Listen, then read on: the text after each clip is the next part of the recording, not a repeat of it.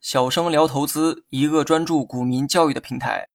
今天呢，咱们来讲一下主力如何影响股价。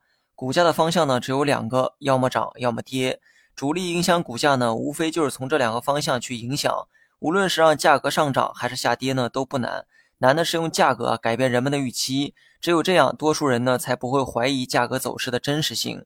那么，如何理解这句话呢？主力最终的目的啊，都是想让股价上涨。无论这期间它如何改变价格的走势，最终的价格都会是上涨。因为只有上涨，主力才有利润可赚。但为什么你却拿不住股票，等到最终的上涨呢？原因呢很简单，这其中主力会通过控制价格和成交量的方式改变你的预期。你买入股票的原因呢是觉得它会涨，这个是你的预期。但这个时候呢，主力往往会打压股价，让股价呢出现下跌。具体跌多少，他自己啊也不清楚。但这期间呢，主力可以观察到抛盘的大小。如果抛盘不够大，主力呢便会加大打压的力度，让价格啊持续的下跌。总有一个位置会击破人们的防线。此时呢，多数人就开始改变当初的预期，开始觉得股价会跌而不是会涨。当多数人产生这种预期的时候，他们呢就会主动的卖出股票，而这些股票会被主力在低位买走。此时的人们却毫不怀疑价格的下跌是一场设计好的陷阱，因为人们的预期啊发生了改变。这个呢有点像洗脑哈，用你擅长的分析方法改变你的预期，这样呢即便你上当也不会觉得是对方的问题。有一些主力呢可能会用突然暴跌的方式啊进行打压，比如说一天时间让价格呢出现暴跌，试图啊改变人们的预期。这种主力呢往往是没经验或者是资金量比较少的主力，但凡有些经验的散户啊都不会被骗。因为急跌看似很吓人，但时间呢毕竟太仓促，有些时候想做动作也没有时间反应，所以呢市场上才会有这样一句话：不怕突然暴跌，就怕跌跌不休。有经验的主力呢很懂散户的想法，突然的暴涨暴跌很容易引起人们的怀疑，毕竟做手脚的这个痕迹啊太明显。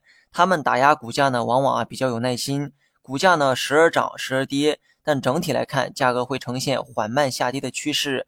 这个时候，抄底进来的人呢会面临亏损，而前期持有的人也会出现利润缩水的情况。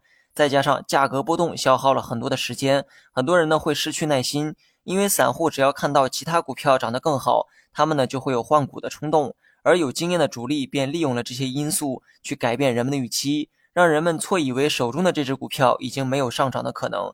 只要成功改变了人们的想法，人们呢就会主动卖出股票，交出筹码。这些筹码呢就会被主力啊再买回去。当主力买到足够多的筹码时，就会想办法拉高股价，开始做大手中的利润。